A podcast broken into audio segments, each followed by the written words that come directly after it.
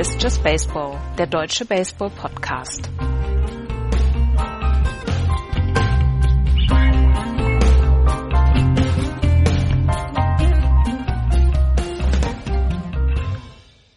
Montag, der 7. August 2017. Hier ist wieder Just Baseball. Hallo, liebe Hörer.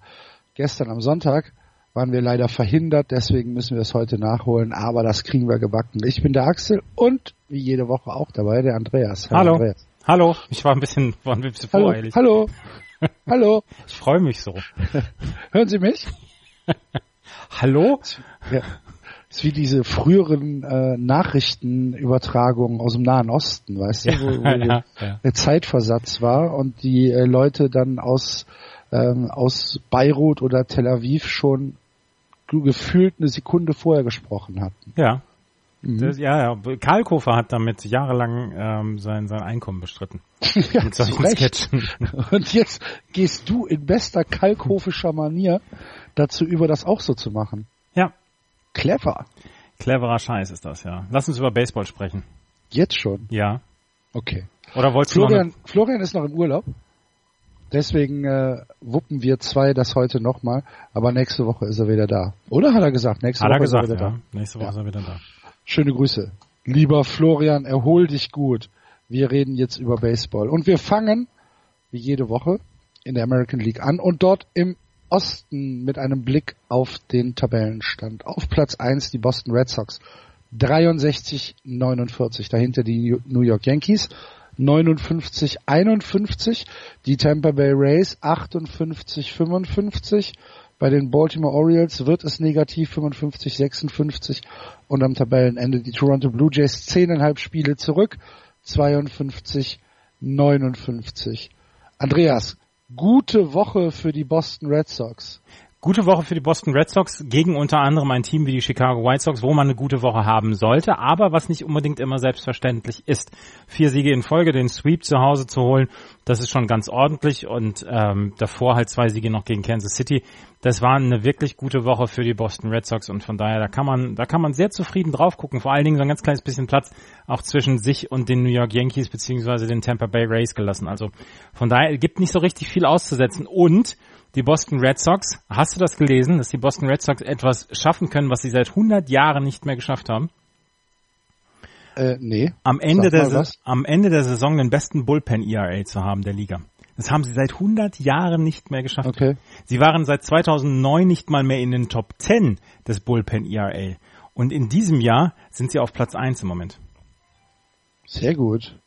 Das ist, äh, das ist etwas, was man, was man so gar nicht erwartet. Jedenfalls, wenn man täglich die Red Sox guckt, weil man, weil man halt ähm, mit Leuten wie Heath and Bree einfach nicht so richtig zu klarkommt. Aber der gehört zum besten Bullpen der Liga und das muss man sich dann auch mal gerne vor Augen führen. Und Leute äh, wie Matt Barnes oder jetzt auch Brandon Workman, der zurückgekommen ist, natürlich Craig Kimbrell, das sind Leute, ähm, die wirklich zuverlässig ihren Job gemacht haben im Laufe dieser Saison. Jetzt ist noch Addison Reed dazugekommen, der gleich in seinem ersten in seinem ersten äh, Inning gleich mal einen Home Run abgegeben hat, was ich sehr Ja. lustig finde. In Dritt, dritter Pitch, glaube ich. ja, oder? genau. In diesem absurden Spiel gegen die Indians. Es waren übrigens nicht die Royals, es waren die Indians, zwei Siege noch. Ja.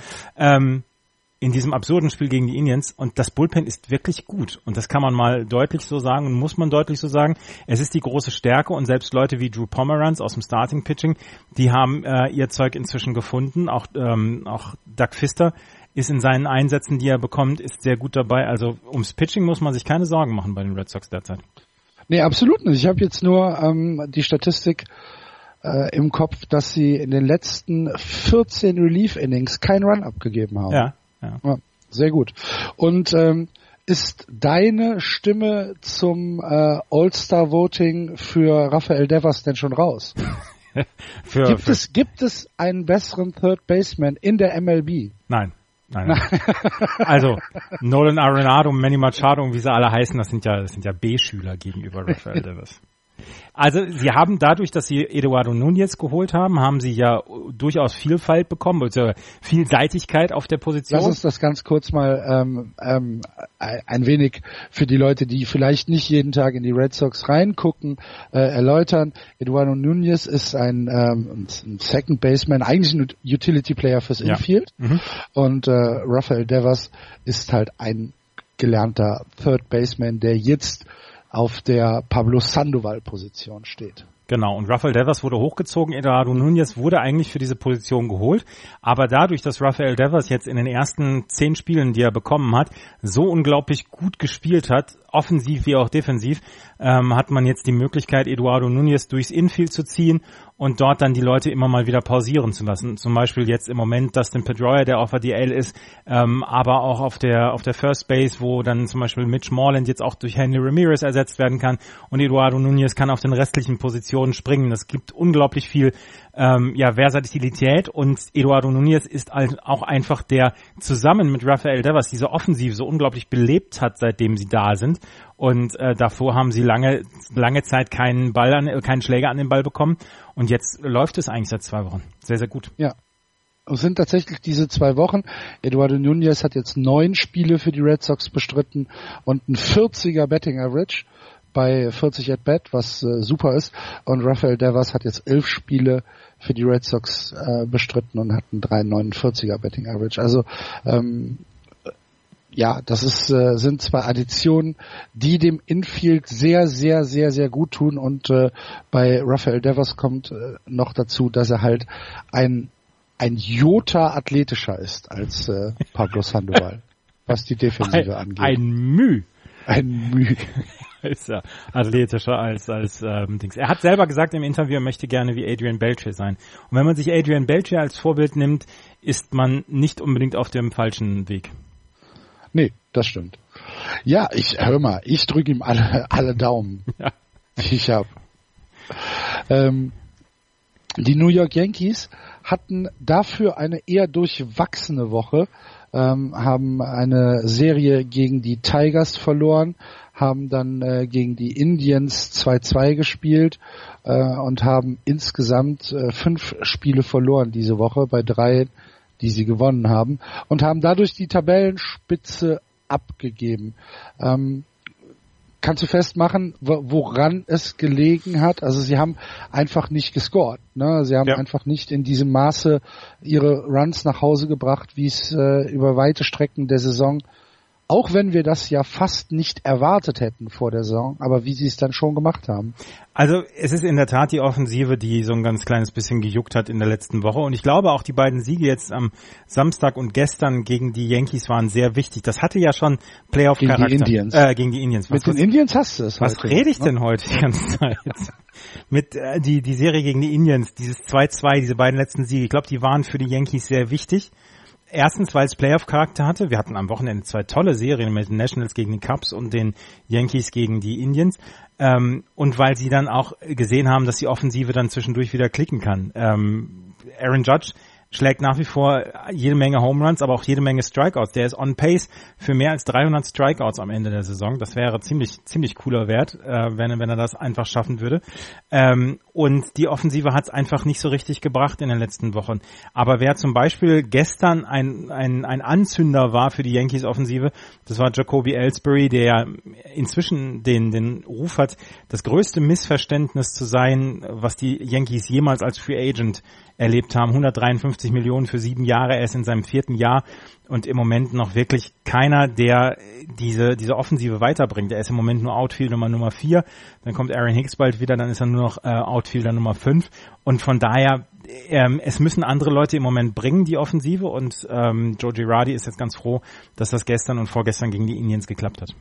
Mhm. Soll ich dir mal sagen, wer der ähm, der Boost war für die Yankees. Ja, bitte. Das kann man nämlich relativ genau festlegen, sogar auf die Minute genau. Um 20.35 Uhr äh, gestern Abend, deutscher Zeit, schriebst du nämlich in den WhatsApp-Chat, die Yankees haben nach vier Innings erst einen Hit gegen Cleveland. Mhm. 20.35 Uhr. Mhm. Danach Danach haben sie dann innerhalb von einer, Danach ging's. Von 20 Und um 20.54 Uhr legt mich doch am Arsch 4-1 für die Yankees. 15 Minuten, nee, 16 Minuten haben sie gebraucht. Ja, und es war, also ich habe am Anfang habe ich gelogen, ich habe ge geschrieben viertes Inning, es war schon das sechste Inning und es war in dem Inning, dass das dann die Offensive an Fahrt aufgenommen hat und am Ende mit 8 zu 1 gewonnen hat. Das war mal, es war mal schon wieder, das war schon nicht schlecht, oder? Wieder. es ist wie, es ist so, so eine unnötige Superheldenkraft, weißt du? Die braucht wirklich kein Mensch, diese, diese Superheldenkraft. Ich hab sie leider und ich kann aber damit nicht umgehen. Es ist wie Obelix, der in den Zaubertrank gefallen ist. Ich kann auch nicht damit umgehen mit meiner Zauber, mit meiner Zauberkraft. Das ist zum Kotzen. Ich kann sie, ja. ich kann sie nie in vernünftige Bahnen lenken. Dieses, das Universum ist eine Potsau. Ja, um jetzt nochmal Kalkofe zu zitieren. Oh, herrlich. 20.35 Uhr Sonntagabend. Also wenn ihr, liebe Hörer, wissen wollt, wer daran schuld ist, dass die Yankees 2017 den Titel gewinnen, jetzt wisst ihr es. 6.8.20.35 6.8.20.35 Da traf Andreas T. eine einsame Entscheidung. Das, ja, das hört sich an wie aus einem Douglas Adams Roman. So ja, ein bisschen. genau. Das ist schon wieder ein Quatsch hier. Ja. ja. Ähm, Joe Girardi hat Montag, die Leute müssen da was zu lachen haben. Ja, genau. Joe Girardi hat ähm, Gary Sanchez gebencht, hat Ja. zwei, zwei Tage hintereinander Austin Romine ähm, starten lassen und hinterher Gary Sanchez war tatsächlich ein ganz kleines bisschen beleidigt, aber ähm, äh, Dingser Joe Girardi hat gesagt, dass er ähm, dass er die Defensive stärken wollte und dass Austin Roman der defensiv bessere Catcher ist als äh, Gary Sanchez. Gary Sanchez muss dran arbeiten und ähm, das war jetzt so ein kleiner Schuss vor dem Bug vor Gary Sanchez. Und äh, hat mich hat mich auch überrascht, aber Joe Girardi hat ähm, hat in der Tat so ein bisschen mal ähm, ja, er, er wollte vielleicht so ein ganz kleines bisschen mal ein paar, paar Nadelstiche setzen, dann auch Das glaube ich auch. Also Na? ich glaube nicht, dass es mehr ist, sondern ich glaube, dass das einfach mal so ein, so ein kleiner Motivationsbooster sein soll. Ja. Ja. Ähm, hast du diese Woche die Serie der Race gegen die Astros verfolgt? Ich habe ein Spiel sogar gesehen, ja. Ähm, die äh, Serie ist 3-1 für die Tampa Bay Rays ausgegangen. Äh, das erste Spiel wurde verloren, 14-7 und dann 6-4, 3-0, 5-3. Und ich habe mir alle Spiele angeguckt, zwar nicht in äh, voller Länge, aber schon in einem Kondensrahmen und dann ab und an mal ähm, in die Innings reingeschaltet. Das war richtig guter Baseball. Das ist guter Baseball und das, Das ist, war richtig, richtig, richtig guter Baseball und zwar auf so eine Art und Weise, wo du denkst so, hm, das sieht so ein bisschen nach Plan aus.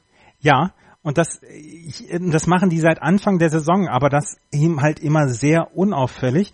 Und jetzt im Moment sind sie oben dabei. Sie hatten zwischendurch dann wieder eine schlechtere Phase, wo man gedacht hat, ja, die Tampa Bay Rays sind jetzt wieder raus.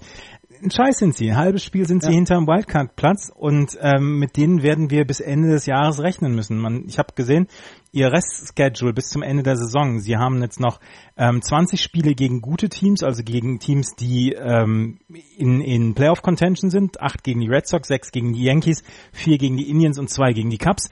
13 gegen Wildcard-Contender, gegen die Orioles sieben, gegen die Mariners drei und gegen die Royals drei. Und dann haben sie noch 14 Spiele gegen ähm, äh, also 14 Spiele insgesamt gegen Red Sox und Yankees und 33 Spiele davon gegen wirklich gute Teams. Das heißt, sie haben jetzt noch 20 Spiele, die sie gewinnen sollten gegen schwächere Teams und dann mal gucken, was da noch so kommt. Also man sollte auf jeden Fall im Wildcard-Platz, im Wildcard-Rennen gegen sie immer rechnen und sie sind eine Mannschaft, die die Red Sox gerne mal genervt haben. Ja, absolut. Und äh, was man auch nie vergessen sollte, die Tampa Bay Rays sind halt auch äh, defensiv eines der stärksten Teams in der gesamten MLB und das trotz äh, des Verlustes von Kevin Kiermaier. Auf den warten sie ja auch noch und das dauert ja auch noch, bis der wiederkommt. Und sind trotzdem das defensiv stärkste Team im Moment. Kevin Kiermaier, Ja.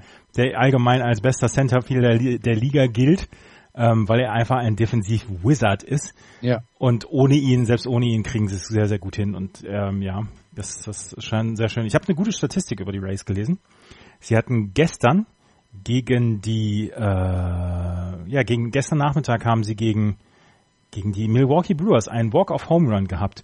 Und sie haben die längste Phase eines Teams ohne Walk-off-Home Run hinter sich gebracht. Also sie waren seit, seit drei Jahren, seit dem 22. Mai 2014 hatten sie keinen Walk-off-Home Run mehr geschlagen. Und das war jetzt gestern, dieser, diese Strähne ist beendet worden. Und das, Läng- das Team jetzt mit dem längsten Walk-off-Home Run Drought, wie ist das? Äh, die Giants? Nein, die Phillies. Oh, die ja, okay. Letztes, Fast, fast. letztes Jahr am 29. April gegen die Indians den Walk-off Home Run geschlagen. Okay. Ja, das hat ja der, der Kommentator sogar vor dem At-Bat noch gesagt. Ja. Ähm, vor dem, vor dem Walk-Off-Home Ja, ähm, ich finde halt, dass die Defensive immer so ein bisschen vernachlässigt wird, auch von uns, weil wir ja auch ähm, eher schon äh, ähm, offensivlastig äh, Baseball gucken. Also ich jedenfalls. Ich weiß Ja. nicht, wie es bei dir ist. Mhm. Jan war da war da anders. Jan äh, war, ein, war ein großer Defensivfreund. Ja. Oder ist er wahrscheinlich immer noch, aber äh, ja aktuell hier nicht bei uns ähm, im Podcast, weil er keine Zeit hat. Aber ähm, das wird immer so ein bisschen vernachlässigt und gerade im Hinblick auf die Playoffs ist Defensive halt ähm, uferlos wichtig. Haben wir, Und, äh, haben wir den, den Catch von Austin Jackson besprochen? Von den äh, Indians? nee, haben wir noch nicht. Wir haben Haben- das über das ganze Spiel noch gar nicht geredet. Beste Spiel der Saison bislang. Hier können wir ja gleich, wenn wir ja, bei den Indians ja, ja, sind, genau. machen. Mhm. Ähm, wo war ich denn jetzt? Bei den Tampa Bay Rays und ihrer Defensive. Ja, genau. Das ist halt, wenn sie es in die Playoffs schaffen, ist die Defensive halt ähm, ein Fund, mit dem, mit dem sie wuchern können. Und äh, wenn dann noch Kevin Kiermeier zurückkommt, vielleicht pünktlich zum September ähm, oder zum Oktober, dann äh, ist das schon eine richtig, richtig gute defensiv starke Mannschaft. Gut, hast du was zu den Orioles, Andreas? Zu den Orioles habe ich auch nur noch das, äh, das Standing, das ist ja so sehr lustig, seit dem, seit dem 1. August, wo wir gesagt haben, wir verstehen die Orioles nicht und auch Buster Olney ja auch gesagt hat, ich verstehe die Orioles auch nicht, gewinnen sie erstmal 5 von 6 und äh, sind wieder mittendrin im, im Playoff-Rennen. Sie haben jetzt auch noch 16 Spiele gegen gute Teams, gegen die Yankees 7, gegen die Red Sox 6 und gegen die Indians 3 und 19 gegen Wildcard-Contender. Das heißt, 35 von ihren letzten, äh, lass mich lügen, 54 Spielen haben sie noch gegen richtig gute Teams. Und das könnte ähm, ein sehr toughes Schedule für sie werden und das könnte am Ende dafür sorgen, dass sie vielleicht nicht in die Playoffs kommen. Aber, äh, wie gesagt, wir haben gesagt, wir haben sie nicht verstanden. Äh, niemand versteht die Baltimore Orioles, aber sie sind nur zweieinhalb Spiele hinter dem Wildcard-Platz zurück und haben aus den letzten zehn Spielen sieben Spiele gewonnen. Und Manny Machado hat gestern ähm, hat gestern ein fantastisches ähm, Spiel gebracht und sie sind ähm, das vierte Team in der Historie geworden, was dieses Jahr oder was den zehntausendsten Home Run in der Franchise-Geschichte geschlagen hat. Oh, okay. Und dann Sonntagnachmittag haben sie Back-to-Back-to-Back Fünf Home Runs. insgesamt, insgesamt fünf und Back-to-Back-to-Back ähm, geschlagen. Jonathan Scoop, Chris Davis und Trey Mancini. Und sie sind das vierte Team hinter den Yankees, Red Sox und den Detroit Tigers, die 10.000 Home Runs in der Franchise-Geschichte geschlagen haben. Herzlichen Glückwunsch. Ja. Nach Baltimore. Ja. Gut. Zu Toronto habe ich Ähm, nix. Ich habe zu Toronto auch nichts.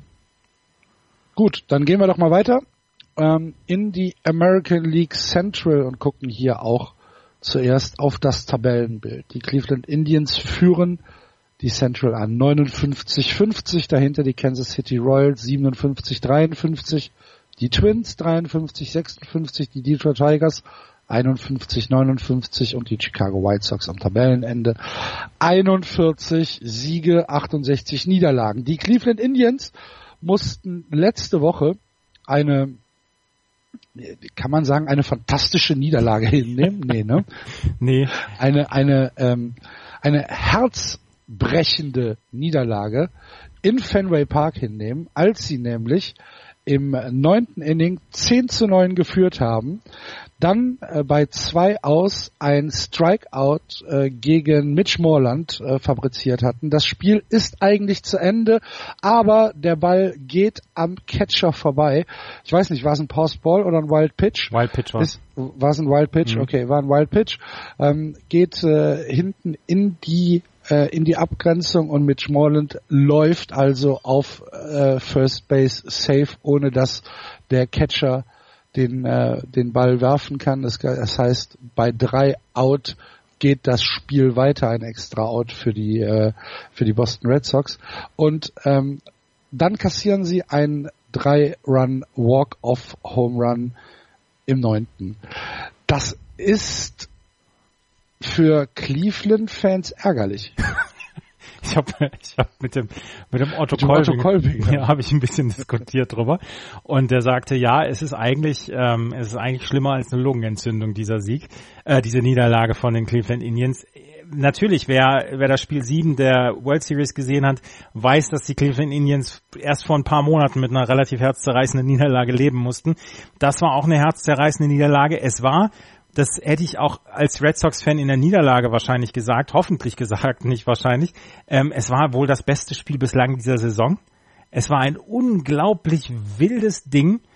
Ähm, Leute, von denen man es nicht erwartet haben, Runs kassiert noch und nöcher. Chris Sale, Craig Kimbrell auf der äh, Red Sox-Seite, dann Cody Allen, ähm, auf der auf der Indians-Seite, da haben da haben Leute Runs kassiert und die, die eigentlich sonst die Runs kassieren, die waren, äh, die haben ihre Scoreless Innings da hingeworfen und es war ein fantastisches Spiel und die Red Sox sind damit 12 zu 10 aus dem, aus dem Spiel gegangen. Aber ich glaube, für die Red Sox hatte es mehr positive Bedeutung, als es für die Indians negative Bedeutung hatte. Für die Indians ist es ein Spiel von 162, für die Red Sox ist es so ein Spiel, wo man am Ende sagt, wow, vielleicht war das so ein ganz kleines bisschen der, der Spark, den wir brauchten. Und die Indians, die bleibt, dem bleibt halt dieser vielleicht beste Catch im Fenway Park ever von Austin Jackson.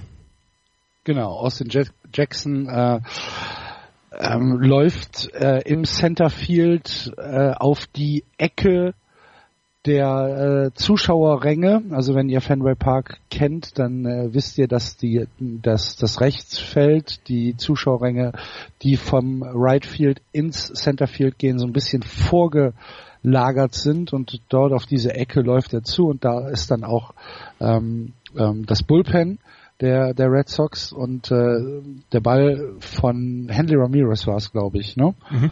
War eigentlich schon ja, genau. über überm, ähm, überm Zaun und äh, ähm, Jackson springt dann hoch, fängt den Ball und äh, landet kopfüber praktisch im äh, Bullpen der Boston Red Sox und hat den Ball aber dann gefangen. Wurde dann auch nochmal äh, per Videobeweis kontrolliert, ob er ihn wirklich immer unter Kontrolle hatte. Hatte er gehabt. Fand fantastischer Catch. Genau das, was ähm, ähm, was die Tigers vorhatten beim beim Grand Slam von David Ortiz. Ich weiß nicht mehr, wer war es denn von den Tigers ähm, damals? Ja, ich weiß, ich weiß. Äh, Dieses ich ganz vor, berühmte Foto. Ich habe ihn vor Augen. Ich habe ja. ihn vor Augen, ja. Ähm, Egal. Ähm, und äh, der war ja zum Glück nicht gefangen, aber der war dann halt gefangen. Und äh, wie Otto Kolbinger danach auf, auf äh, Twitter schrieb, nachdem alle ähm, auch von unseren äh, Followern diesen Tweet dann retweetet haben und äh, große Augen gemacht haben. Wow, was für ein Catch. Ähm, schrieb dann ein reichlich frustrierter Otto Kolbinger und wieder total sinnlos. ja. Tut, äh, beste Grüße, lieber Otto, ja. von uns. Ähm, es war, es war ein Spiel, wie Andreas gesagt hat. Genau. Und es war ein toller Catch. Es war ein sehr toller Catch, ja. Ja. Ähm, aber bei den Indians ist ja nicht alles schlecht. Ist ja alles äh, soweit im Rahmen. Zwei Siege gegen die Yankees, danach zwei Niederlagen. Ähm, wie gesagt, die äh, Serie gegen die Boston Red Sox wurde verloren. Davor wurde die Serie gegen die White Sox gewonnen und äh, die Serie gegen die Angels wurde auch gewonnen, sogar gesweept mit äh, 3 zu 0. Sie führen die Tabelle an, haben zweieinhalb Spiele Vorsprung, haben eine ein Run Differential von plus 96 und sind damit ähm, das mit weitem Abstand beste Team, ähm, wenn wir auf die Runs äh, eingehen in der American League Central, die halt ein kleiner Indikator dafür sind, dass die Spiele komfortabler gewonnen werden als bei den anderen äh, Teams.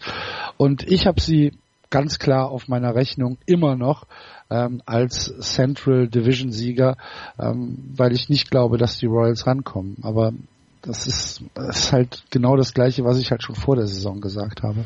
Ich glaube aber, dass die, ähm, dass die Cleveland Indians inzwischen in einem Status sind, wo sie so langsam ihre Selbstverständlichkeit aus dem letzten Jahr wieder zurückbekommen. Ja. ja. Ähm, sie haben große Probleme gehabt am Anfang des Jahres, vielleicht dieser Hangover, wir sprechen da fast jede Woche drüber. Ähm, aber sie haben so langsam ihr, ihr Selbstverständnis zurückbekommen. Diese zwei Niederlagen jetzt gegen die Yankees waren auch ärgerlich. Ähm, die eine habe ich halt mit verschuldet, das tut mir auch leid. Aber es sollte die Cleveland Indians nicht daran hindern, ähm, hier die Division zu gewinnen. Sie sind das beste Team der, dieser Division und das, ähm, das behaupte ich nach wie vor und das behaupte ich mit aus gutem Grund. Wir haben Corey Kluber, der wieder ganz, ganz fantastisch drauf ist. Du hast jemanden wie José Ramirez, der hat gestern nochmal so einen atemberaubenden Catch dann wieder abgeliefert oder so, so ein atemberaubendes Play an der Third Base, wo er so ein Barehanded Catch hatte der wirklich gut spielt. Ähm, du hast natürlich Edwin Encarnacion, der so langsam heiß läuft. Michael Brantley spielt gut, von daher, nein, also um die mache ich mir Jason, keine Sorgen. Jason Kipnis ist wieder von der DL zurück. Ja. Ja. Ähm, auch wichtig für die, für die Indians. Ähm, also, ich mache mir auch keine Gedanken. Du solltest möglichst schnell Andrew Miller von der DL wieder zurückbekommen, weil der fehlt ja. wirklich. Ähm, ansonsten Carlos Carrasco ist gut drauf, der hatte gestern ein bisschen Pech. Ähm, Corey Kluber natürlich und nee, um die mache ich mir keine Sorgen. Es war übrigens Tory Hunter bei den Detroit Tigers. Ah ja, richtig, ganz genau. Ja, ich mir auch nicht. Ich bin bei dir und sage, dass die äh, Cleveland Indians auch das beste Team in der Central sind. Da können auch die Kansas City Royals mit Mike Mustakas und Eric Hosmer nicht gegen anstinken, obwohl die beide ähm, eine überragende Saison spielen. Und bei den Royals ist es ja so, da haben wir ja auch schon, also wir, wir hatten vor der Saison, hm, mal gucken, so langsam ist das Zeitfenster auch schon wieder zu Ende oder geschlossen oder es schließt sich. Dann kam, ach, das wird nix. Dann kam so ein kleiner Peak, na, vielleicht ja doch. Vor dem All-Star Break, ach, die Royals wird, kann, kann nix geben. Und äh, seitdem sind sie wieder dabei, uns Lügen zu strafen. Ja, egal was, egal was wir sagen, die Royals machen immer das Gegenteil. Ja, ich, ich habe, ähm, also ich hatte das Fallbeil über sie auch schon runterfallen lassen. Und die Royals tun in, in der Tat das Gegenteil. Und das nervt ein bisschen. Ähm, das stört mich auch, gebe ich, gebe ich auch zu, weil sie tun genau das, was ich, was ich sage, oder sie tun genau das andere, was ich sage. Und ähm, das ist eine bemerkenswerte Kraft hier, hier wieder zurückzukommen.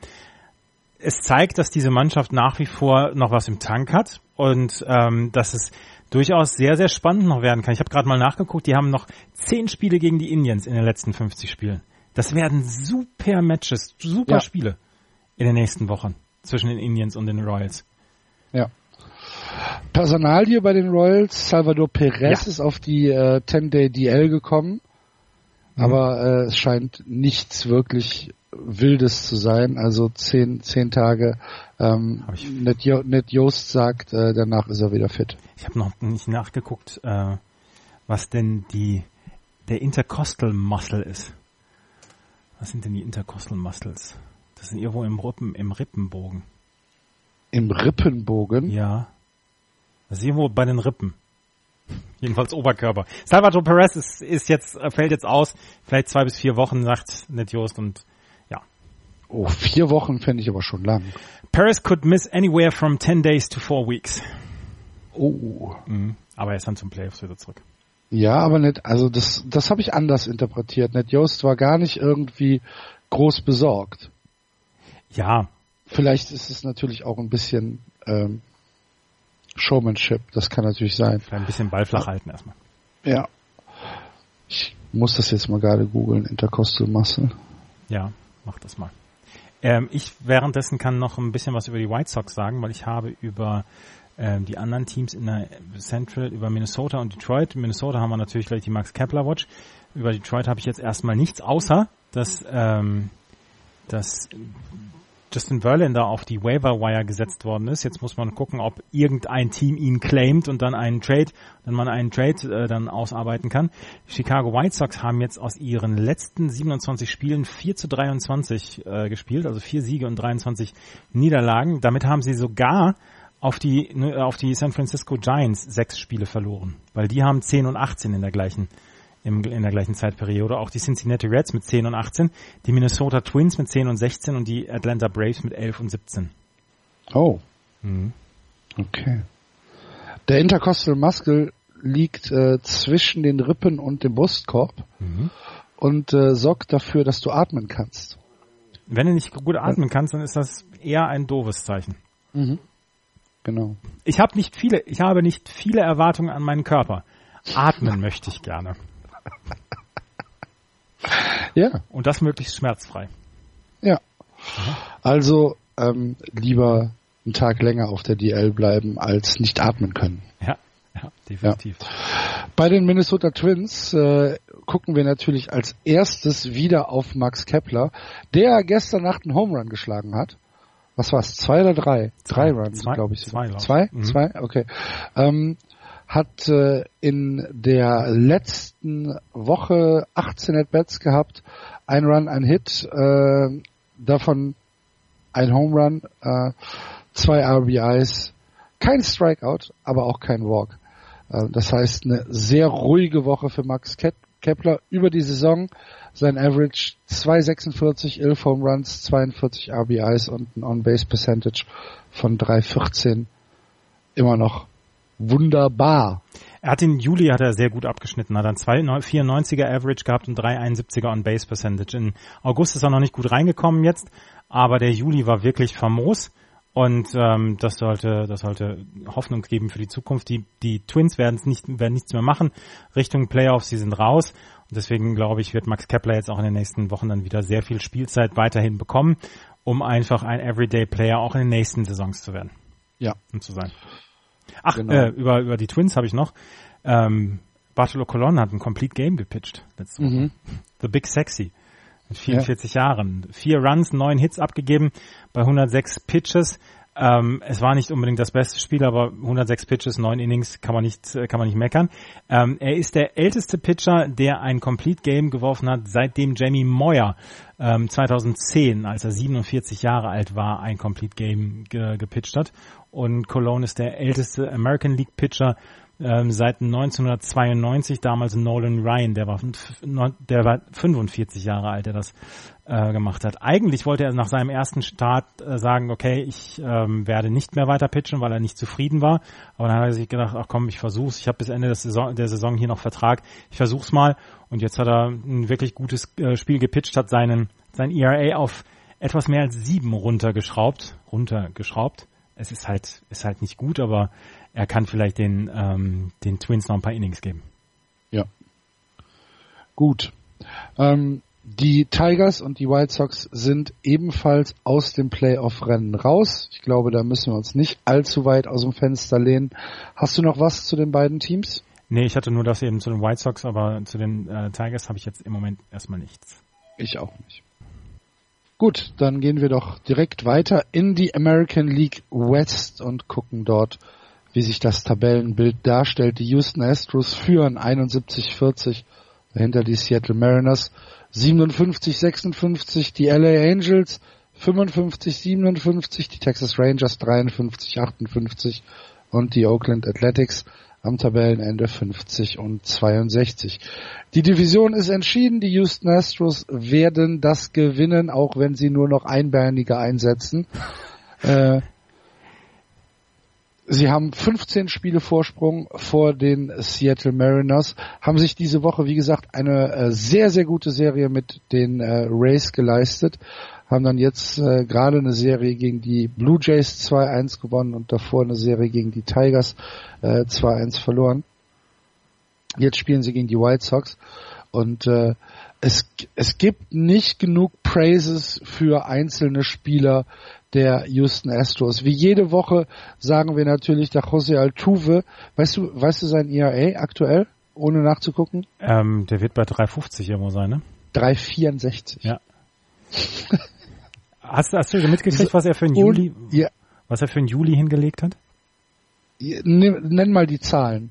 48 Hits, 21 mhm. RBI, 22 Run, Runs in 23 Spielen. Er hat 48 Hits in 23 Spielen, einen 4,85er Betting Average, 9 Strikeouts. Ja. Das ist, das ist ein, gut. Das ist ein Superheld. der, der ist in diesen Marvel Comics ist der, ist der drin. Ja. Es ist unglaublich, was der für einen Juli hingelegt hat.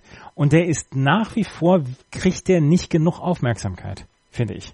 Den, der, der müsste ich finde schon, dass er gut Aufmerksamkeit kriegt, aber er hat natürlich auch mit zum Beispiel George Springer, mit Carlos Correa, mit äh, Josh Reddick, mit auch mit äh, Juli Guriel mhm. und so weiter, hat er Leute, die äh, ja annähernd gleich gut sind. Ja, ja. ja und äh, das verschiebt sich so ein bisschen. Aber ich meine, dass ein äh, José Altuve am, äh, am 7. August 2017 aktuell 154 Hits hat, das ist schon das ist halt schlecht. nicht normal. Ja, das ist schon ziemlich gut. das muss, muss man ja einfach so sagen, dass das halt nicht normal ist. Ja. Es, ja. es ist wirklich so stark. Es ist so, so stark. Aber wenigstens sind wir in dieser Sendung die Altuve Ultras. Ah, ja, absolut, absolut. Aber das ist ja schon seit zwei Jahren. Ja, ja. ja. Sogar länger schon. Ja. Hättest du den jeden Tag bei Beat the Streak eingesetzt, Andreas? ja, wäre ich jetzt nicht immer noch bei zwei.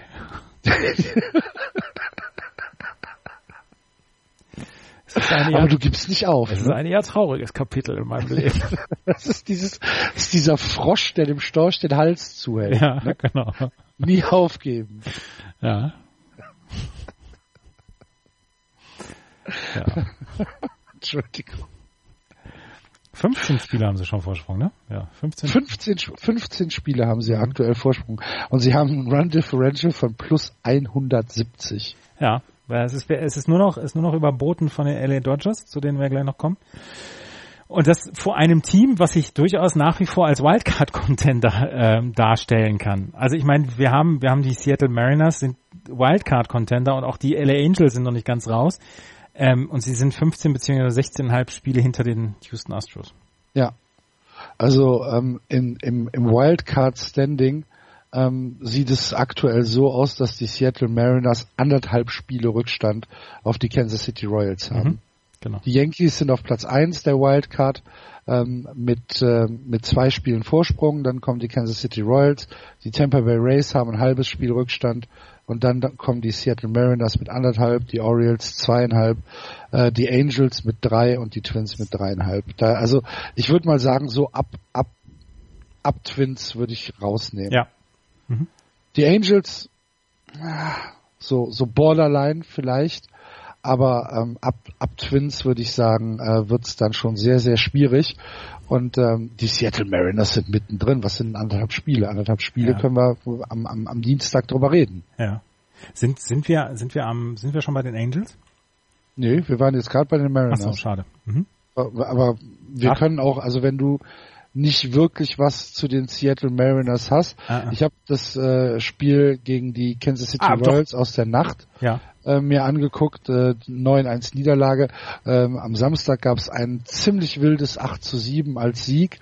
Und ähm, die Woche war halt eigentlich ganz gut. Sie haben eine Serie gegen die Mets gewonnen, dann haben sie eine Serie gegen die Rangers gewonnen, jeweils 2 zu 1. Und äh, gegen die Royals äh, steht nach äh, drei von vier Spielen steht es 2 zu 1 für die Seattle Mariners. Das heißt, sie hatten eine durchaus erfolgreiche Woche. Nelson Cruz ähm, pitcht, äh, wirft mit, ach, wirft, schlägt, wollte ich doch sagen. Mittlerweile ein 2,79er Betting Average, hat jetzt mittlerweile 24 Home Runs. Jean Segura steht bei einem 311er Betting Average und ist ein super Shortstop dabei. Die beiden würde ich gerne haben. Also, also Jean Segura würde ich äh, gerne als äh, Shortstop in der Hinterhand haben äh, bei uns. Den mag ich nämlich aus irgendwelchen Gründen. Ich kann es dir auch nicht sagen. Wer? Wen? Äh, John, John Segura. Ja, ist ein super Spieler. Ja, ja, aber ich meine, wir haben ja im Infield aktuell keinen wirklichen Bedarf. Nee, aber Gene Segura so. ist trotzdem ein guter Spieler. Ja, genau. Deswegen würde ich ihn ja gerne in der Hinterhand haben. Ja. ja. So immer mal einsetzen. Ich, äh, wir, haben, wir haben noch gar nicht drüber gesprochen. Die Seattle Mariners haben die August Waiver Trade Deadline eröffnet.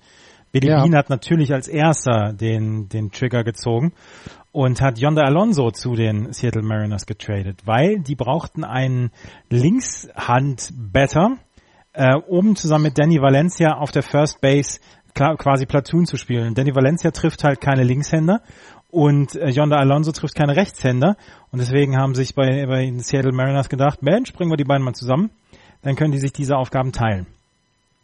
Und Yonder Alonso war ja eigentlich, den hatten wir während der Live-Sendung, hatten wir den schon ähm, auf unserem Zettel.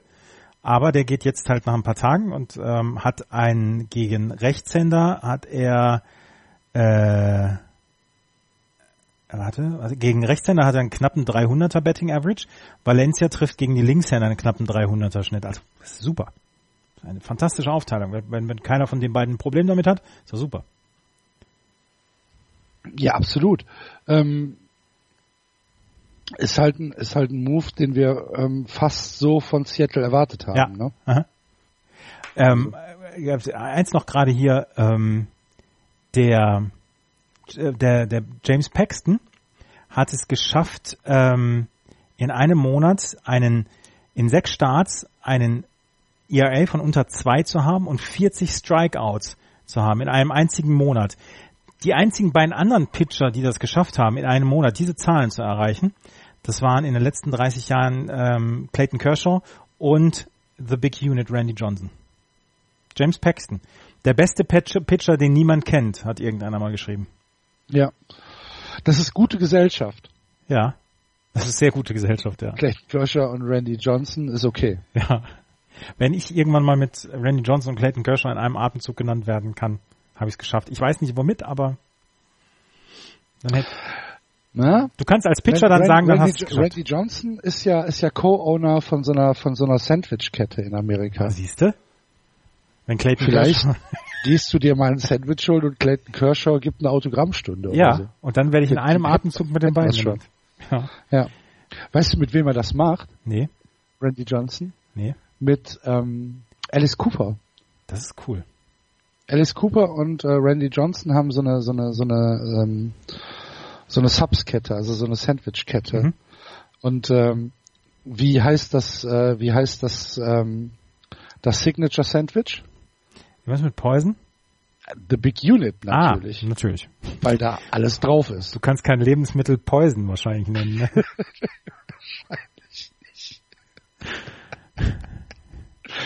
ja, Ja. ja, Siehst du? Unnötiges Wissen. ja.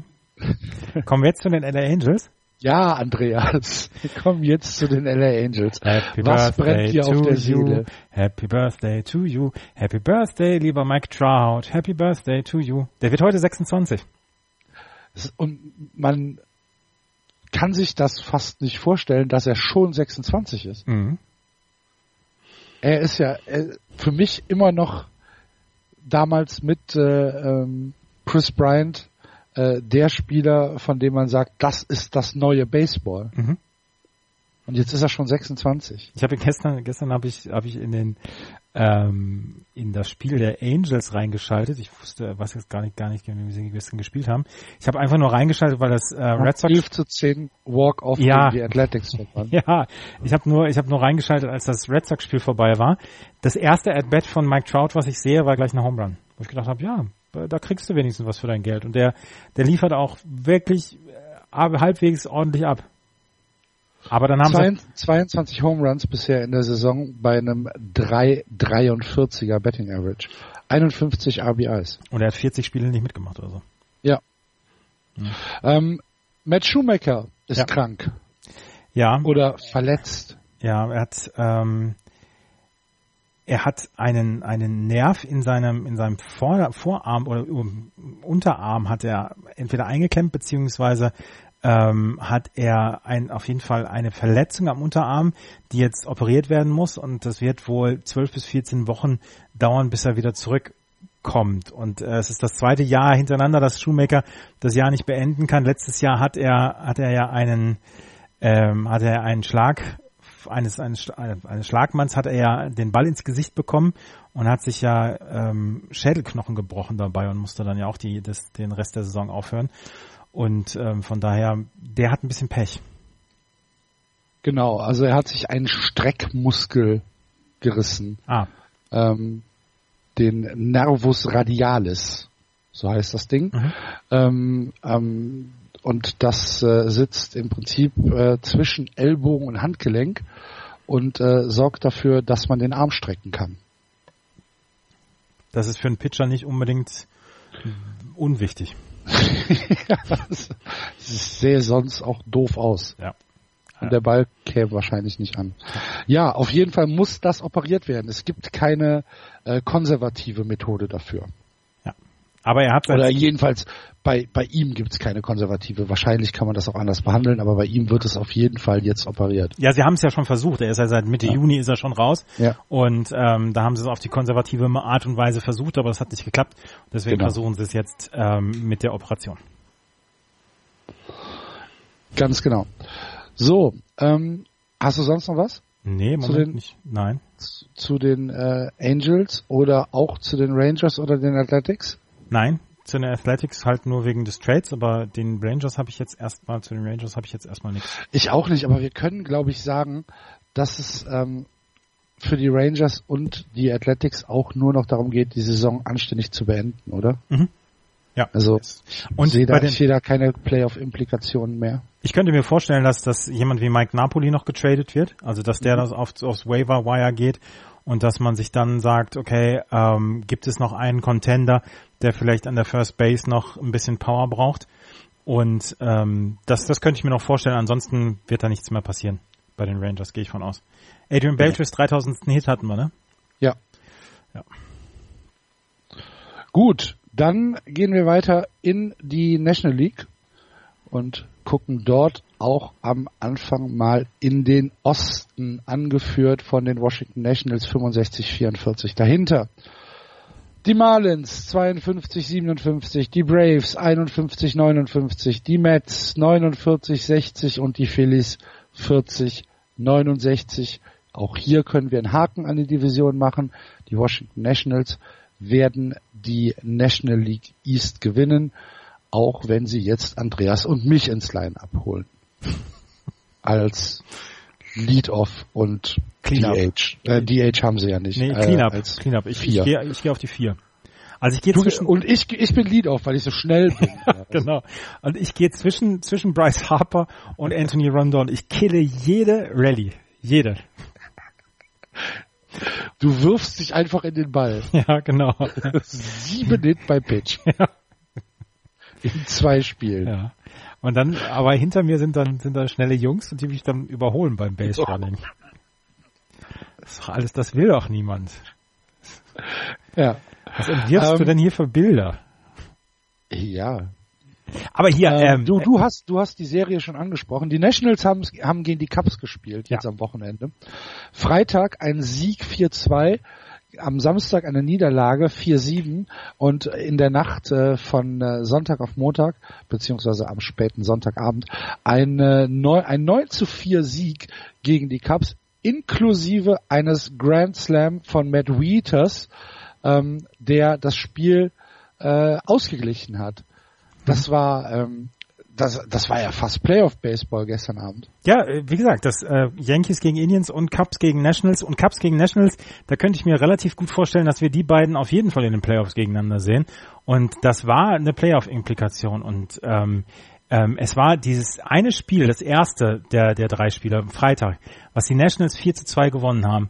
Da ist das Spiel aus Nationals Sicht wie, wie wenn du es aufs Reißbrett aufmalst ist es gelaufen, weil du, sie hatten ja so Probleme im Bullpen und wir haben ja darüber gesprochen, sie haben während der Trade Deadline und vor der Trade Deadline noch was gemacht.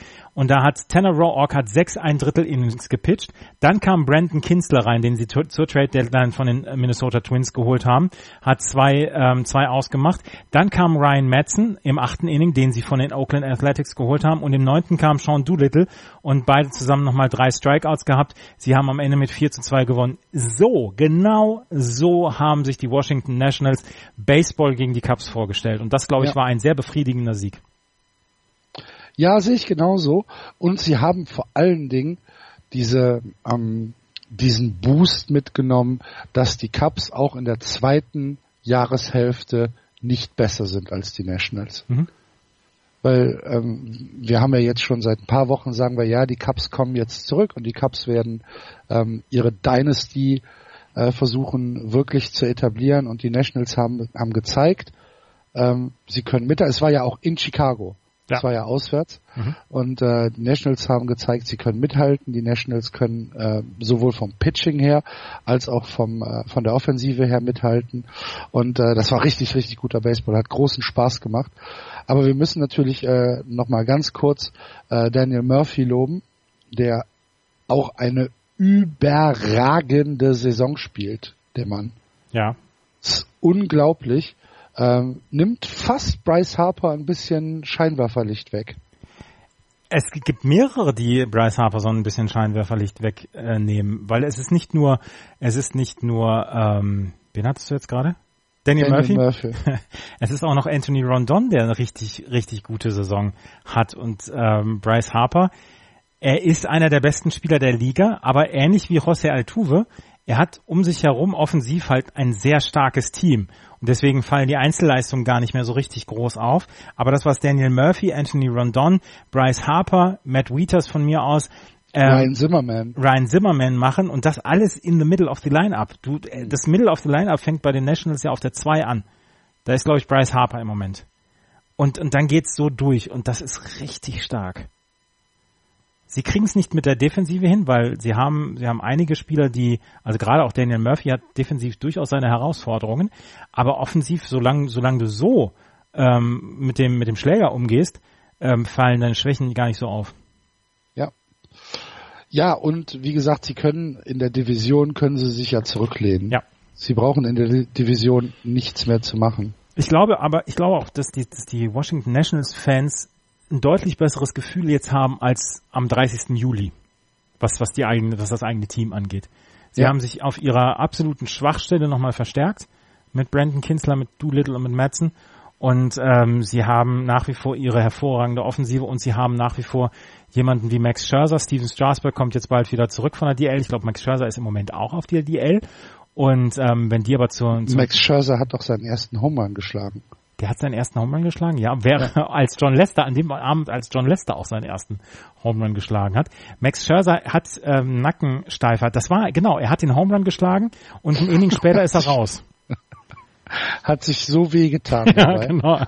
Das war in Miami. Ja, genau. Da hat er seinen ersten Home Run geschlagen und ein Inning später musste er raus. Mhm. Hat, hat leider den, hat leider den, äh, den Brunnen nicht getroffen. Ja. Die Home Run Statue, aber, das, aber äh, das war der Tag, an dem auch John Lester seinen ersten Home Run geschlagen hat in seiner Karriere. Übrigens der, der Home Run von John Lester war ziemlich cool. Ne? Zwei ja. Home Run hat er da geschlagen. Haben sie, haben sie ihn gefeiert da im Bullpen? Zu Recht. Zu Recht, absolut zu Recht. Absolut zu Recht. Ähm, ich, ich, ich hätte aus der Division noch was über die Mets. Ja, bitte. Ähm, die Mets äh, eins der letzten neun Spiele gewonnen. Äh, das war gegen die Rockies. Haben sie mal ein Spiel gewonnen. Mhm. Vorher gegen die Mariners und äh, jetzt danach gegen die LA Dodgers gesweept worden. Und die Dodgers haben die Mets mal richtig lang gemacht. Mhm. Das war ähm, das war schon fast ein Klassenunterschied. Ja. Es war richtig, richtig, richtig krass. Ähm, und ähm, man hat halt gesehen, vor zwei Jahren standen die Teams eventuell noch auf Augenhöhe, die Dodgers und die Mets. Mets äh, ja damals in die in die World Series eingezogen und äh, man hätte hätte schon gedacht so mit dem mit dem ganzen Pitching mit äh, allem mit Noah Syndergaard mit ähm, wie heißt er hier Jacob de Grom, Matt Harvey. Jacob de Grom, Matt Harvey und so weiter, ähm, dass das eine, eine Mannschaft ist, mit denen wir auch über Jahre planen können. Mhm. Und dann fällt es bei den Mets so ein bisschen auseinander, während die Dodgers steil gehen. Und das hat sich halt ganz krass gezeigt jetzt in dieser Serie am Wochenende. Also auch von der Körpersprache her. Das war irgendwie die Dodgers. Du äh, bei dem bei dem bei dem ähm, bei dem Walk-off-Sieg äh, der Dodgers, ich weiß gar nicht, war das gegen die Mets? Auf jeden Fall hatten sie diese Woche einen Walk-off-Sieg, mhm. äh, äh, wo einfach ein, ein, ein Typ sein erstes At-Bat hatte. Ja. Der dann halt mit einem Double äh, das, das Spiel gewonnen hat. Du kannst da im Moment machen, was du willst. Äh, die gewinnen die Spiele und bei den Mets sieht's halt echt so aus. Du kannst machen, was du willst und äh, da passiert gar nichts und man, man sieht so ein bisschen, es sieht so ein bisschen sehr gleichgültig aus. Also ich mache mir Sorgen um die Mets. Ja, und ich weiß auch im Moment gerade nicht, sie haben, sie haben durchaus ein gutes Fundament, aber wenn sie jetzt so diese, diese, diese Gleichgültigkeit haben, ich weiß nicht, wie sich das auswirkt auf nächstes Jahr. Eigentlich hast du dann ja. noch die, die, deine verdammte Pflicht, die Saison so zu Ende zu bringen, dass du jedes At-Bat wirklich spielst, als wäre es als hätte es Playoff-Implikationen und äh, das tun die Mets eventuell im Moment gerade nicht und das macht das macht wenig Freude, ihnen zuzugucken. Genau, das meinte ich. Also dieses da ist halt, da ist halt kein, kein Wille da. Wenn ich mir die Padres angucke, die halt wirklich eigentlich jedes Spiel angehen und kämpfen wie blöd. Mhm. Das ist bei den Padres ist es echt signifikant. Die, äh, die freuen sich auch über, über jeden kleinen Erfolg. Und bei den Mets sieht's halt wirklich so aus, als wäre es, ja, als wäre da, als wäre da irgendwie die große Lustlosigkeit reingebrochen. Weiß nicht. Ja. Auf jeden Fall nicht schön zuzugucken. Nein, ist es nicht.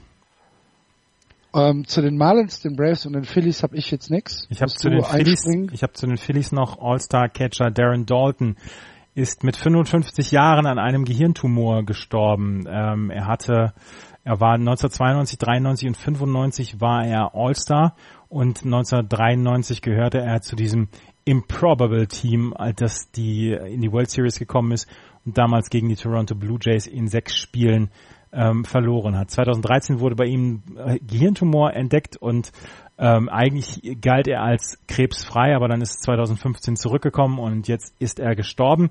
Wie gesagt, einer der 93er Helden von den Philadelphia Phillies.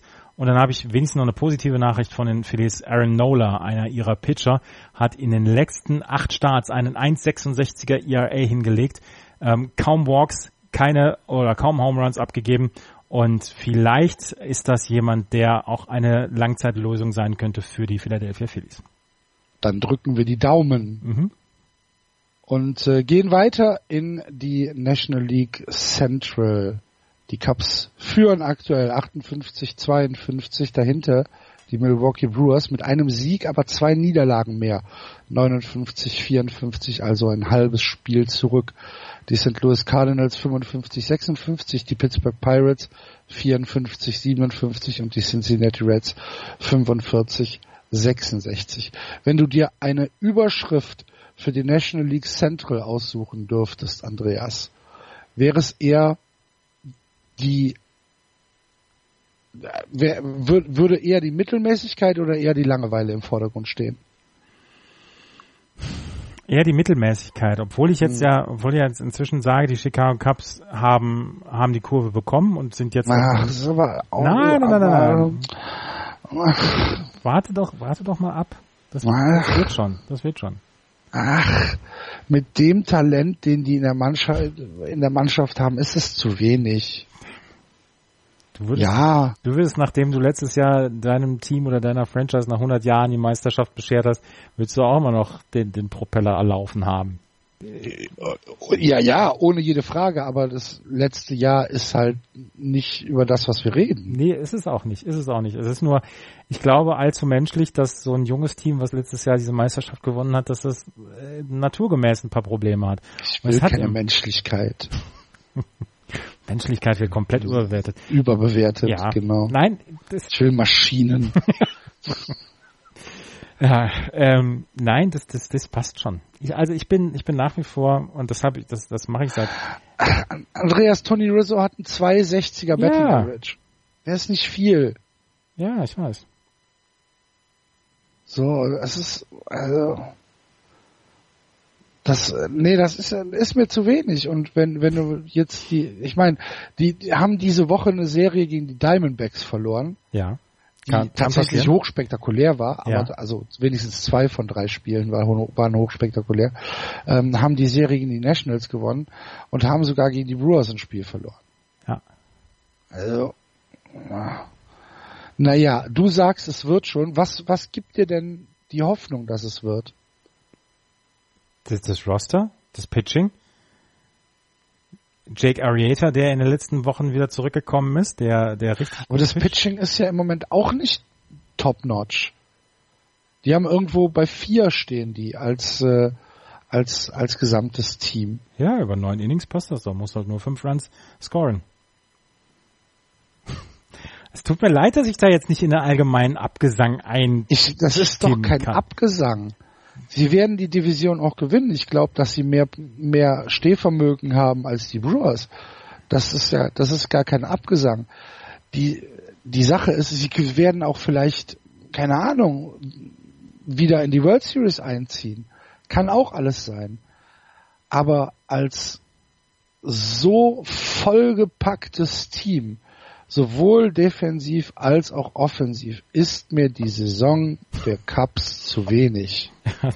So. Du musst, du musst noch äh, so auf den auf den Schreibtisch hauen mit jeder Silbe. Tu ich ja gerade. Ach so, mit ist jeder Silbe. mir die Saison der Cups zu wenig. genau. Genau. Und ich sage, und ich sage dir, die haben ähm, die die Starting Pitcher, also die die Playoff Rotation. Lester, Arieta, Montgomery, Hendricks haben alle ein ERA unter vier. Das passt. Mhm. Das passt. Die, die pitchen sechs Innings und haben drei Runs und dann muss halt das Bullpen übernehmen. Der einzige, der im Moment wirklich ein Problem hat, das ist Carl Edwards Jr. Das ist der, der gestern den, den, ähm, den Grand Slam gegen Wheatus abgegeben hat. Ansonsten, das, das passt schon. Ja, also, es, das einzige, Es passt aber nur, weil die Division so schwach ist. ja, das, das, das Problem, was sie haben, ist, dass die Nationals dieses Jahr sehr stark sind und dass die Dodgers halt auch ganz okay sind dieses Jahr. Und das könnte ihnen zum Verhängnis werden in den Playoffs. Dass sie die Playoffs erreichen, steht für mich außer Frage. Und dann wird es ein, ein schönes Gemetzel in den Playoffs gegen äh, Washington und gegen die Dodgers. Ja, sie müssen aber die Division gewinnen. Ne? Ja, sie das werden nicht sie. über Wildcard. Das werden sie auch. Sie werden die Division gewinnen. Ja, ist ja gut, glaube ich ja auch. Aber man muss den Brewers ja schon ein Kompliment machen, dass Absolut. sie da einigermaßen zäckig äh, nicht loslassen. Ne? Ja, absolut. Absolut. Äh, Ich will die Milwaukee Brewers kein bisschen kleinreden. Ähm, Das ist schon sehr stark, was sie machen. Aber das kannst du ja, das eine kannst du ja getrennt vom anderen auch betrachten. Ja, wei ja, weiß ich nicht. Aber dass die Cubs überhaupt ähm, diese Favoritenrolle auch heute noch innehaben, schulden sie einfach der Tatsache, dass die National League Central nicht die beste Division im Baseball ist aktuell. Da hast du recht. So, und das ist eigentlich für dieses Team zu wenig. Da hast du auch Normal, recht. normalerweise müssten die mindestens ähm, 10 bis 12 Spiele vor allen anderen sein. Vom reinen Talent her. Da hast du auch recht. Ich gebe dir bei allem recht. Und trotzdem Worüber sage ich, diskutieren wir denn dann? weiß ich nicht. Ich sag, dass das mit den, äh, dass, dass die, dass die schon, dass das schon passt mit den. Aber da Cubs. gebe ich dir ja recht. Dass alles gut werden kann, glaube ich ja auch. Ja, dann la- lass uns noch ein Bier aufmachen und dann Feierabend für heute. Wir sind uns doch in allen Punkten einig. Wenn ich zu fassen. Ja. Sitzen die Leute zu Hause und kratzen sich den Kopf. Was war denn hier los? Ja, aber, aber so, aber so lebhaft diskutieren, wenn du einer Meinung bist, musst du auch erstmal können. Ja, das stimmt. Das stimmt. Vielleicht ruft gleich Anne Will an. Genau. Gucken. Ja, ja, der Bosbach geht in Rente, die braucht, die braucht neues Material. Könnt ihr beide kommen. ähm, bei den Brewers haben wir eigentlich schon mal in der Show über Travis Shaw geredet. Ja, diverse Mal haben wir über Travis Shaw schon gesprochen. Er ist Third Baseman, ne, bei den Brewers. Haben wir den schon mal angesprochen? Ja, ein, zwei Mal Ja. haben wir den schon angesprochen, ja. Super, ne? Ja. Das, war kein Platz für ihn bei den Red Sox, weil Pablo Sandoval da war. Ja, ist super. Und was ist jetzt passiert? Hat den Nacken kaputt. Ja, ist auf ADL, ne? Ja, äh, ja, Day to Day. Achso, hm. Ist noch nicht wirklich äh, ähm, auf der DL, aber ähm, sah nicht so richtig gut aus.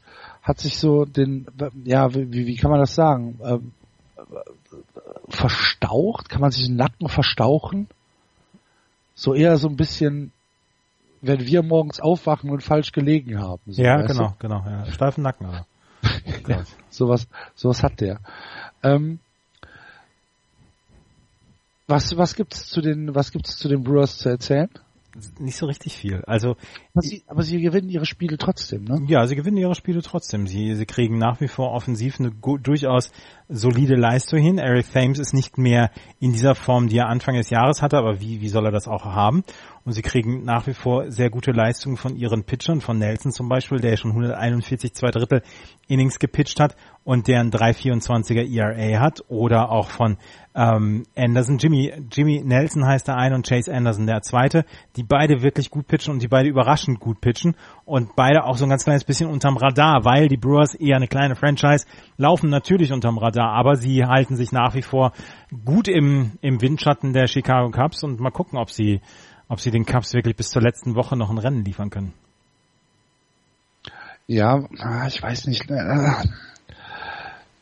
Also es wird schon schwierig, aber ich ziehe meinen Hut vor den Brewers, weil sie einfach eine tolle Saison spielen. Ja, ich auch. Was, ne? Die Pirates haben getradet, ähm, haben Sean Rodriguez zurückgeholt. Mhm.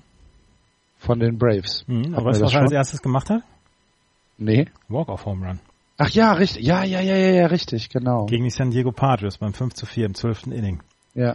Einen Tag vorher haben sie ihn aus, von den, von den Atlanta Braves getradet und hat gegen Buddy Baumann Buddy Baumann ist natürlich auch ein ziemlich cooler Name. Buddy Baumann ist super. Hat er einen, einen Pitch ähm, über den Zaun gehauen.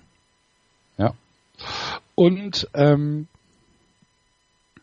über hatten wir auch schon äh, Joachim Benoit. Ja, den hatten wir in der Trade Deadline Sendung hatten wir den. War das noch, war das noch Trade Deadline? Ja, das war äh, ganz zum zum Schluss, bevor, ah, ja, bevor ja, diese ja, Davish-Geschichte uns ein bisschen gestört hat. Ja, ich erinnere mich. Hm. Ähm, gut. Andrew McCutcheon auch Home Run geschlagen diese Woche. Ja. Das macht er ja durchaus. Andrew McCutcheon führt in der in der in der Offensive der der Pittsburgh Pirates wieder alles an, was ein bisschen was über die Offensive der Pirates sagt, ne? Ja. Dass Andrew McCutcheon nach äh, jetzt, ich glaube, es ist seine 72. Saison bei den Pirates, die er jetzt spielt, äh, immer noch da der Alleinunterhalter ist. Das ist so ein bisschen beängstigend, ne? Ja, Josh Harrison ist ja auch in Ordnung und ähm, Johnny Mercer ist auch in Ordnung, Gregory Polanco nicht unbedingt. Ähm, was mich halt freut, ist, dass Andrew McCutcheon nach seinem wirklich katastrophalen Start inzwischen so gut dabei ist. 114 Hits schon in 391 At-Bats. Das ist schon richtig gut. Er hatte einen katastrophalen Start und ist seitdem wirklich ins Rollen gekommen. Und ähm, wir gehören ja nicht nur zu den José Altuve Ultras, sondern wir sind ja auch die, ähm, die Zeugen McCutcheons. Und von daher ähm, freut uns das ja alle. Das stimmt. Also ich äh, finde Andrew McCutcheon hochsympathisch. Ich auch. Ich mag den sehr, sehr gerne. Allerdings ist er halt jetzt auch. Aber dafür, ja, dafür, dass er halt jetzt, jetzt schon nicht mehr der Jüngste. Ne? Dafür, dass Anfang der Saison alle gesagt haben, boah, vielleicht muss man ihn einfach nur releasen und, und ähm, entlassen. Und jetzt dann wieder die, die, der Haupttragende der, der Offensive ist, ja. ist das schon wieder richtig gut. Und er ist auch jemand, ähm, der medial ähm, immer gern genommen wird von den amerikanischen äh, Writern und äh, Kommentatoren, um mal so ein kleines Stimmungsbild äh, der Pirates sich äh, geben zu lassen, weil Andrew McCutcheon halt wirklich der Franchise-Spieler ist und man merkt mit, mit allem, was er sagt, dass ihm diese Franchise unfassbar wichtig ist. Ja. Also ich könnte mir fast vorstellen, dass äh, Andrew McCutcheon nach seiner aktiven Baseballkarriere weiter im Baseball bleibt und zwar in einer ähm, in einer in einer Trainings äh, in einer Trainerposition in einer Managerposition. Er ist, ich glaube, er ist dafür ziemlich äh, talentiert. Hm. Ich würde ins Backoffice gehen oder ins Front Office bei den bei den Pirates und würde mir ein äh, Büro holen, was Blick aus dem aus dem äh, aus dem Stadion hat. Ich kann es ja immer nur wieder wiederholen. PNC Park hat ja vielleicht den schönsten Ausblick aus dem aus dem Infield nach draußen. Weil du direkt auf den Fluss guckst oder was? Und weil du auf diese Skyline von Pittsburgh guckst. Ach so, okay, ja. Gut. Ähm, Reds habe ich nix, Cardinals habe ich auch nix. Eh auch nicht. Gut. Dann weiter in die National League West, die überraschenderweise auch schon entschieden ist. Die Los Angeles Dodgers haben nämlich äh, vier Spiele in Folge gewonnen diese, diese Woche, stehen 9 zu 1, aus den letzten zehn stehen, weiß ich nicht, 107 und 3. Nein, sie stehen 79 und 32. 712er Winning Percentage. Wahnsinn. Ähm, auf dem ersten Wildcard-Platz die Colorado Rockies 64, 48, 15,5 Spiele zurück. Die Arizona Diamondbacks 63, 48, die San Diego Padres 49, 61 und die San Francisco Giants 44, 69, 36 Spiele hinter den Los Angeles Dodgers. Das sind Zahlen, die eigentlich nicht vorkommen. Nee, die kommen auch nicht vor. Es hat ja auch in der ganzen Geschichte der, ähm, der Baseball, der MLB hat es ja noch nie gegeben, dass die Dodgers und die San Francisco Giants so weit auseinander liegen. 36 Spiele. Mhm. Das können bis zum Ende der Saison 50 werden. Ja.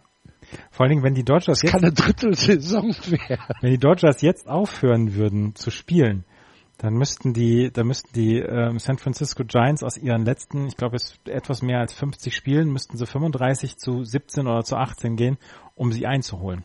Ja. Die Dodgers brauchen noch zwei Siege, bis sie mindestens eine 500er Saison ja, haben. Genau.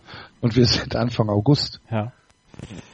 Es ist selten, es ist selten erreicht, dass das äh, man solche dass man solche Mannschaften sieht. Wie gesagt, es kommen immer wieder die Vergleiche zu den 98er Yankees und zu den 2001er Mariners zustande. Die 2001er Mariners, die damals 115 Siege geholt haben, die LA Dodgers sind genau on pace auf diese, auf diese 115 Spiele im Moment oder auf diese 115 Siege.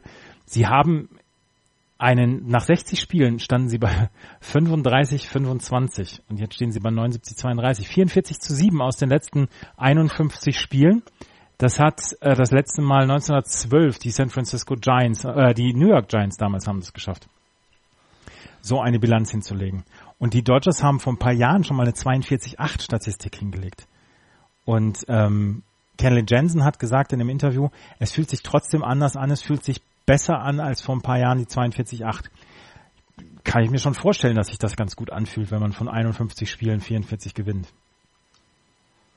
es ist unnormal. Mhm. Es ist einfach nicht zu fassen. Die Dodgers gewinnen ihre Spiele, egal wie.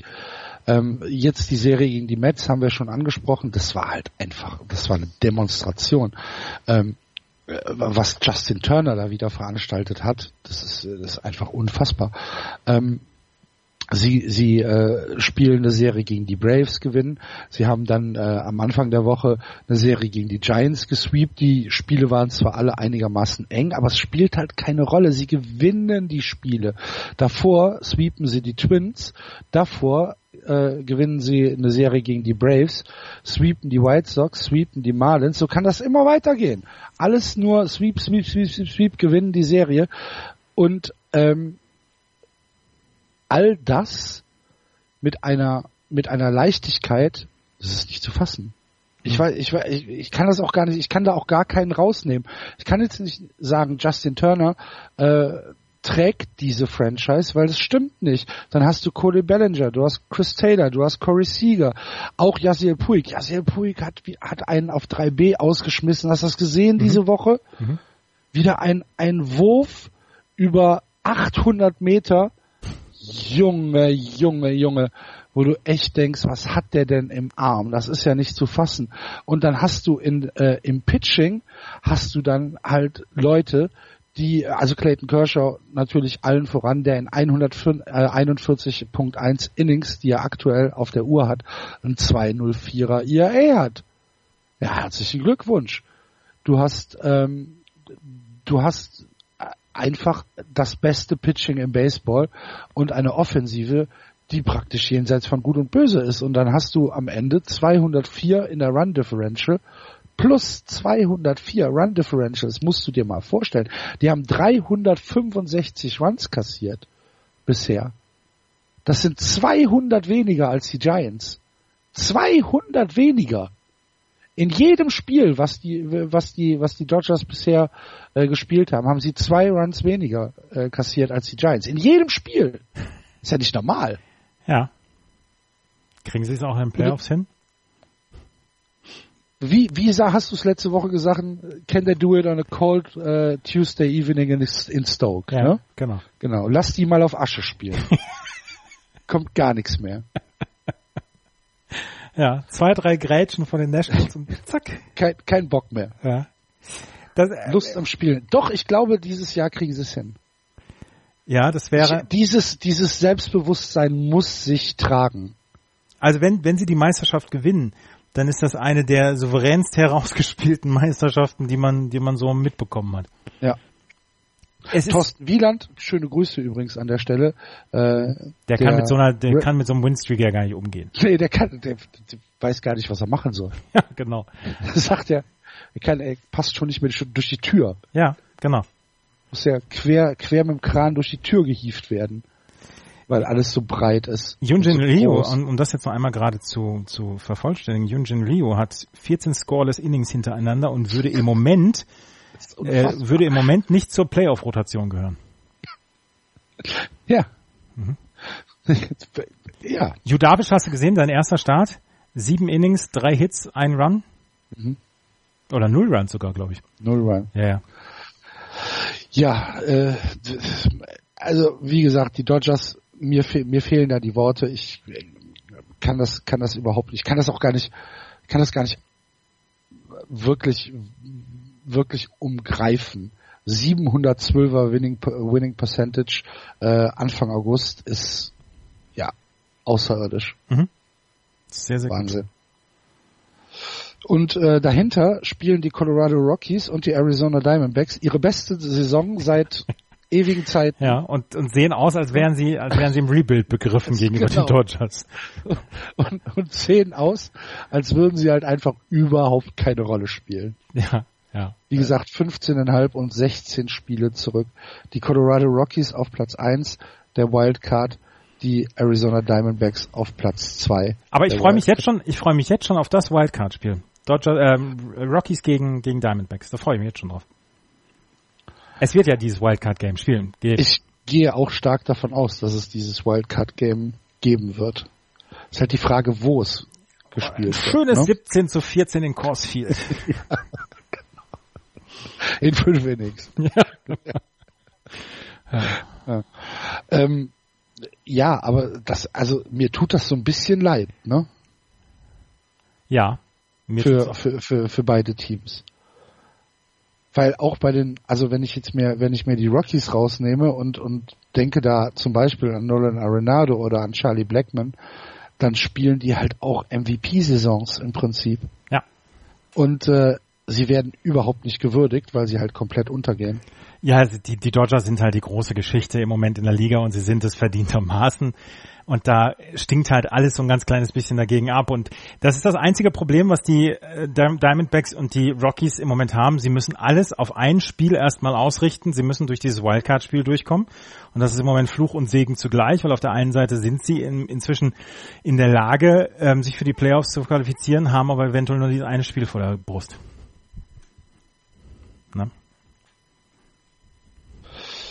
Ja, es tut mir trotzdem ein bisschen, ein bisschen weh. Mir auch. Ich bin mir sicher, dass es sowohl den äh, Diamondbacks als auch den Rockies hilft, wenn sie wissen, dass uns beiden das leid tut. Glaube ich auch. Äh, ich, So moralisch gesehen. ja, sie wissen, da sind zwei auf ihrer Seite, die gar nicht, gar nicht ihre Fans sind, aber sie wissen, da denkt jemand an sie. Genau. Mhm. Ich denke ja auch täglich an die Giants, Ich auch. die jetzt zwei Spiele in Folge gewonnen haben. Herzlichen Glückwunsch. ja. Hast du den Batflip von Jeff Samaja gesehen? Nee, aber das war doch nicht mal ein Home Run, oder? Nee, eben nicht. Genau, das war's ja. Je- Jeff Samaja äh, schlägt und Batflip und fängt dann an, wirklich äußerst langsam Ja. zu laufen und sieht dann, oh, ist gar nicht raus, muss dann sprinten, Ja.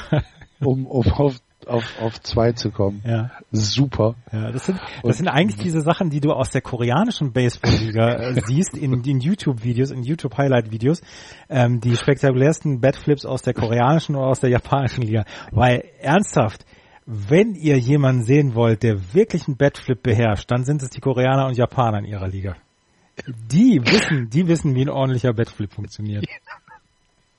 Aber es ist halt doof, wenn es dann kein Home Run ist. Ne? Wenn er dann am Warning Track, wenn er dann äh, gefangen wird als Flyout. Nee, ge- gefangen wurde er tatsächlich nicht, aber Ja. es, es war ja, es war dann ein, ein Double. Also Aber trotzdem. Wenn Batflip musst du dir sicher, doof aus. ja, wenn, wenn Batflip musst du dir sicher sein, dass das Ding Ja. draußen ist. Eigentlich José schon. Bautista, der weiß, wann ein, wann ein, Ja. wann ein Batflip angebracht ist. Ja. Absolut, der weiß das. Ja, es, äh, auf jeden Fall. Das, man kann das so ein bisschen als Symbolbild für die bisherige Giants-Saison nehmen, ne? Ja. Ja. Da hat ähm, Florian hat sich sogar über uns beschwert. An seinem Geburtstag haben wir, haben wir ihn gelobt. Florian beschwert sich jeden Tag über uns, weil ja, er denkt, aber, aber dann, dann, dann sagen wir Menschen gutes Spiel von den Giants und dann schreibt ihr nur darunter an meinem Geburtstag, wirklich, Leute, ich, ich weiß gar nicht, was er hat. ich weiß auch nicht. Wir wollen nur nett Keine sein. Wir, und zwar jeden Morgen. Ja. Ja. Jeden Morgen so um Viertel nach zehn, wenn, wenn du das Kondensspiel gesehen hast und ich das, das äh, komplette Spiel ge gesehen haben, dann können wir sagen, sind wir alle auf Kurs. Und dann, können wir über Baseball reden. genau, Und dann kommt von Florian nur, ich hasse euch. ja. Ich, und ich weiß nicht warum. Nee, es ist halt einfach, ja, das ist diese, weißt du, das ist die neue Zeit. Ja. Ja. Unsere WhatsApp-Gruppe ist ein Spiegelbild der Gesellschaft. Das glaube ich auch. Ja. So, haben wir noch was? Hm, maximal noch Baseball-Bundesliga. Erzähl mal. Baseball-Bundesliga hat, äh, hat im Moment Interleague-Wochen. Also sie haben, die haben ja die normale, reguläre Saison beendet und jetzt gab's die letzten zwei Wochen oder dieses Wochenende gab's dann auch Interleague und ähm, da haben zum Beispiel die Mainz Athletics haben gegen die Solingen Alligators einen Split gehabt. 14-4 haben die Mainz Athletics das erste Spiel gewonnen. Das zweite Spiel ging 5 zu 2 an Solingen. Ähm, Heidenheim hat gegen Doren 9-8 und 4-3 gewonnen, zwei ganz enge Spiele. Und Haar gegen Paderborn waren Split. Da waren die Disciples zwischendurch schon ein ganz kleines bisschen nervös. Das erste Spiel haben sie mit 4 zu 7 verloren. Und das zweite Spiel stand es dann zwischendurch, glaube ich, 1 zu 1 oder 2 zu 2 und die Paderborn ähm, Untouchables waren wirklich gut. Aber dann konnten die Haar Disciples am Ende mit 9 zu 3 gewinnen und haben dann diesen Split auch herbeigeführt. Und da gibt's nächste Woche, nee, da gibt es nächste Woche gibt es nur zwei Spiele, nämlich Doren gegen Mannheim. Und dann äh, fangen auch irgendwann die Playoffs an. Haben denn nicht zum Beispiel die Playdowns schon angefangen? Playdowns haben schon angefangen, ja. Ja, Regen, okay, Regensburg gut. hat zum Beispiel gegen, gegen Bad Homburg 11-0 gewonnen. Ja. Also ja. die haben schon angefangen. Da haben wir einen Tipp für euch, nämlich einen Podcast-Tipp, äh, der Saisonrückblick der Buchbinder Legionäre, den ihr auf 1889fm.de findet. Das ist vom äh, Stefan Dillinger, der ein, äh, ja, ein, ein, ein Podcast macht, äh, der so ein bisschen Jan Regensburg und äh, die Buchbinder-Legionäre Regensburg im Fokus hat. Und im aktuellen Podcast geht es um den Saisonrückblick der Legionäre und er hat dazu äh, ähm, Gäste, nämlich Matt Vance und Kai Gronauer, der äh, die mit mit äh, denen er über die Saison der Buchbinder Legionäre redet. Ihr findet den Link bei uns im Blogpost, ansonsten 1889fm.de dauert eine Viertelstunde äh, beziehungsweise eine halbe Stunde, Entschuldigung. Ähm, dort könnt ihr gerne mal reinhören oder solltet ihr mal reinhören, wenn ihr euch auch ein bisschen für deutschen Baseball interessiert, was wir ausdrücklich empfehlen. Und macht bitte weiter so mit euren Fotos aus dem Ballpark. Wenn ihr im Ballpark seid, schickt uns eine Menschen und äh, wir leiten es dann weiter an die Welt. Wir wollen gerne Bilder aus dem Ballpark sehen. Jawohl. Macht das. Genauso freuen wir uns natürlich über eure Kommentare, entweder im Blog, auf Twitter, auf Facebook oder am aller, aller, allerliebsten über eure Rezensionen und Bewertungen bei iTunes. Also ähm, damit tut ihr uns wirklich einen Gefallen, wenn ihr dort mal äh, zwei Minuten eurer Zeit aufwendet, um uns eine kleine Rezension bei iTunes zu schreiben. Das äh, hilft uns sehr, um ein bisschen sichtbarer zu werden in der großen, weiten, undurchdringbaren Podcast-Welt. Und äh, Welt. Das Und hast dich äh, gerade angehört, wie hier, wie hier ähm, Karl Dall nee, Bastian. Pastewka mit einer seiner Dingsrollen aus Samstagnacht. Das fasse ich einfach mal als Beleidigung. Nein, das ist ein Kompliment. Ich bin Okay. ein großer Pastewka-Fan. Mhm. Das erklärt einiges. Ja, lass mich in Ruhe. Und äh, ja, falls ihr uns äh, sonst noch was Gutes tun wollt, wenn ihr äh, uns vielleicht ein wenig finanziell unterstützen wollt, auch das ist natürlich äh, etwas, was wir nicht ablehnen und was wir äh, gerne sehen und worüber wir uns deutlich freuen. Auf dem Blog justbaseball.de, wenn ihr ganz nach unten scrollt, gibt's einen äh, Spenden-Button. Wenn ihr da, da drauf drückt, dann äh, könnt ihr uns ein bisschen monetär unterstützen. Auch darüber freuen wir uns sehr. Gut, Andreas, Das war's, ne? sind wir durch, ne? Ja. Oder hast du noch was? Nee, ich habe nichts mehr. Dann sind wir durch. Dann danke fürs Zuhören. Wir hoffen, ihr hattet wieder Spaß. Wir hören uns nächste Woche wieder. Dann auch wieder mit Florian. Das war Just Baseball. Macht's gut. Eine gute Woche. Playball. Tschüss. Tschüss.